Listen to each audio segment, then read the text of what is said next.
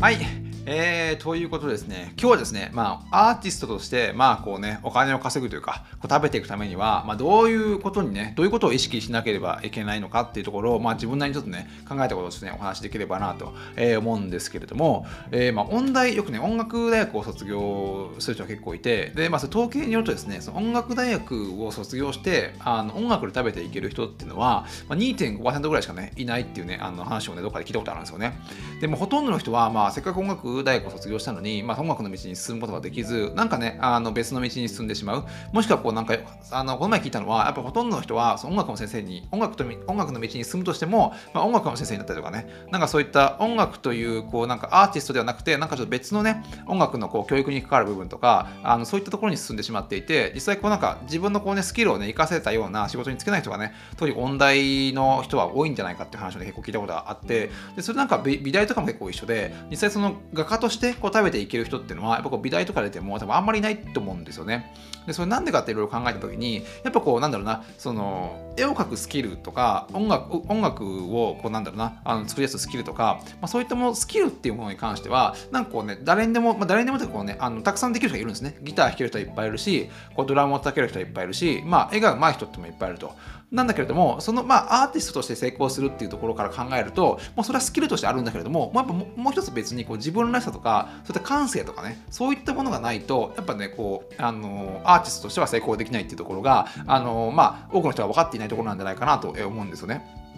で、なんで楽器を弾ける人ってやっぱいっぱいいるわけですよね。あの、まあ別に問題出てなくても趣味で楽器を弾ける人もいれば、あの、いろんな人がいるんで、やっぱこう、アーティストとして、まあアーティストとしてこう食べていくためには、こう自分らしさをね、こう本当に爆発させる、爆発させるようなこうアーティストになにならなければ、あの、まあ食べていくことはできないわけで、逆にですね、あの、まあそ逆を言ってしまうと、逆に楽器とか別に弾けなくても、逆に自分らしささえ、自分らしささえね、あの爆発させることができれば、音楽の道で食べていけるってことは十分可能なわけですよね。特に最近とかって、もう本当になんかコンピューターとかでもう自分で楽器をまあ弾けなくてもですね、あの音楽を作れるみたいなことをいろいろ聞いたことがあって、で、まあ、あの、やっぱこうソフトウェアとかでね、こう自分のむしろ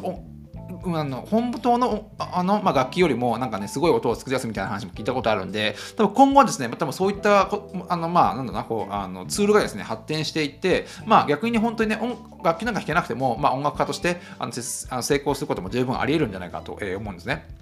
で、まああのまあ、AKB とかをね、プロデュースした、まあ、秋元康さんのとかはこう典型的なんですけど、当然ね、まあ、彼はですね、音楽のキャリアってほぼゼロと言っていいほど、でも過言ではないほどですね、特に音楽のあの道、音楽でキャリアを作った人ではない方が、まあ、音楽をバンバンヒットさせる時代になってきてると。まあ、これはまあいいか悪いかは別ですけど、まあ、実際そういうね、あの事実があるというところは、ね、見ていかなおかなければいけないんじゃないかなと、えー、思うんですが、まあ、あと僕は結構ね、あの好きな、まあ、あの音楽グループでグリーンっていうね、あのあの、まあ、音楽グループがあって、で、まあ、彼らはですね、まあ、一切こう、あの、顔とかを、まあ、世間にさらさずにですね、まあ、音楽活動をしている、まあ、結構僕の中ではこう匿名性の高いあの好きなグループではあるんですが、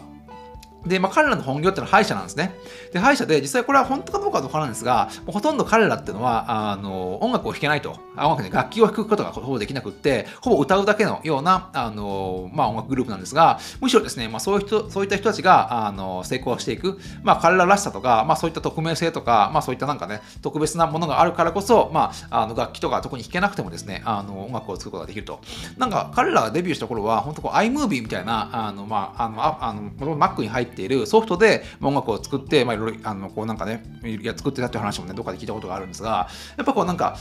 こう、まあ、スキル、まあ、重要なんだけれども、やっぱそれ以上にですね、こうアーティストに必要なものっていうのは、もうちょっとね、あのそこをやっぱり磨磨いていかないと、やっぱどんだけね、音大を出て音楽をこう突き詰めていったとしても、やっぱ音楽の道は食べていけないっていうところがあのあるんじゃないかなと思うんですよね。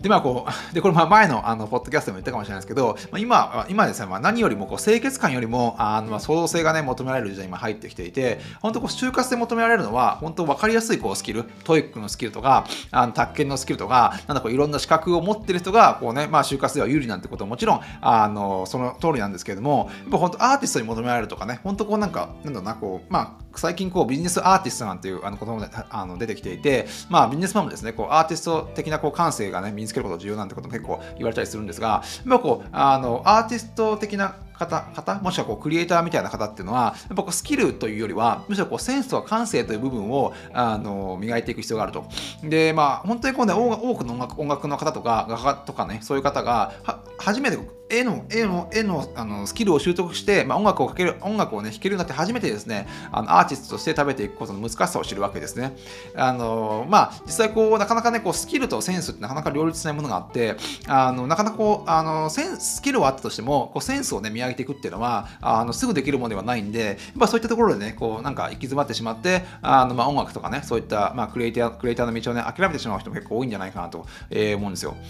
で、まあ、やっぱこうスキルっていうのは、まあ、あの TOEIC にしても、まあ、あの宅建にしても、まあ、何のスキルにしてもそうなんですけどあの代わりをねすぐ見つけることができるっていうねあのことがあってなかなかやっぱこうねどんどんどんどんあのスキルを身につけていってもなんかこうすぐとっかえひっかえねあのすることができてしまうんであのなんかこうねなかなかこうその人の価値というのは上がっていかないと。例えばこう英語がね喋る人英語が喋れて TOEIC がねこう満点っていうものを持ったとしてもやっぱこう海外の人とかねすぐにこうなんかあの東南アジアの方とか、まあ、そういった方にこうすぐねこう代行あの代わりが効いてしまうっていうこともあるし、まあ、宅建でもですね、別にまあ、その人がいなくても、別に宅建持ってる人はね、あの日本にいっぱいいるので、そこをね、やっぱこう、大あの代わりが効いてしまうってことは、やっぱこうね、あのそこで自分の付加価値っていうのはやっぱ高まっていかないってことなんで、やっぱこうね、まあ、そこをちょっと考える必要があると。で、こう、まあ、センスを持った人っていうのは、やっぱこう、あの代わりが効かないんですね。例えばこう、宮崎駿にしても、まあ、どんなね、あの、宇多田ヒカルにしても、あの、まあ、いろんな方にしても、やっぱ、替えが引かないってところが、やっぱこう、一番その人の価値を、あの、高める、まあ、一番の分かりやすい手法なんじゃないかと思っていて、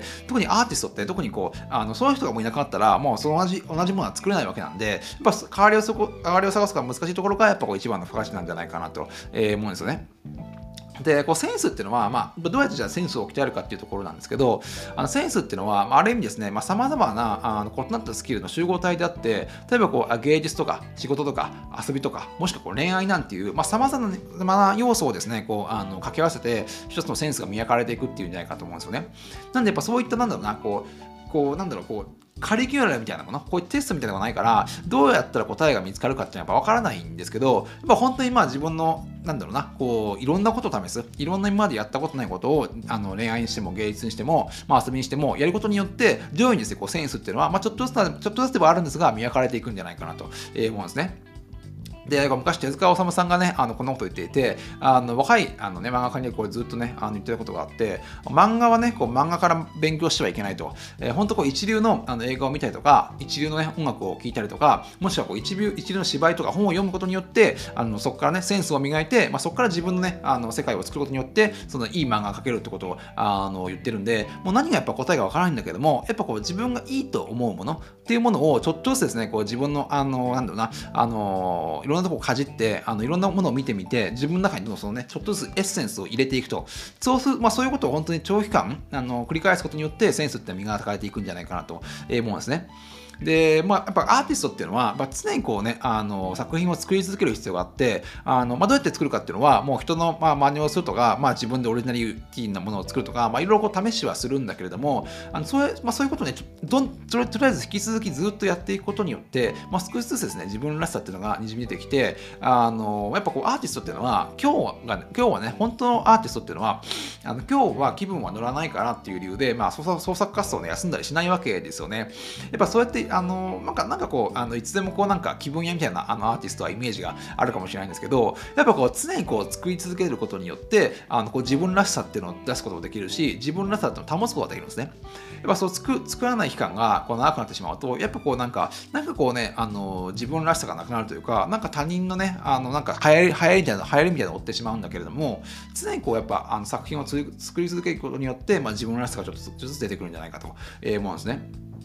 なんでこう、まあ、あの本当にこう成功しているアーティストっていうのは、あの休んでしまえば、自分はね、ただのアーティスト、あ自分はアーティストからですね、ただのスキルになってしまうことをね、よく理解してるんじゃないかなと、えー、思うんですよ。まあ、なんでね、こう、まさにですね、こう、センスで食べていくっていうのは、本当毎日はこうね、まあ、創作活動の戦いであって、まあ、そこをですね、あの、極めたものが、あの、まあ、そういった芸術家として、まあ、アーティストとして成功できるわけなんで、まあ、あの、なんとなくね、こう、問題を出て、まあ、音楽で食べていけない人が、まあ、ほとんど98%ぐらいいるっていうのは、まあ、なんとなくね、理解できるところなんじゃないかなと思うんですね。なんでまあまずスキルも磨くことももちろん重要なんだけれども、あのスキルってやっぱあの買いが引くと。で、替えの引かないそういったね、センスとか感性を磨くことが、まあ、なんかね、今後ですね、あのそういうクリエイティブな業界で、まあ、食べていく、まあ一番のね、近道なんじゃないかなと、え、思いますね。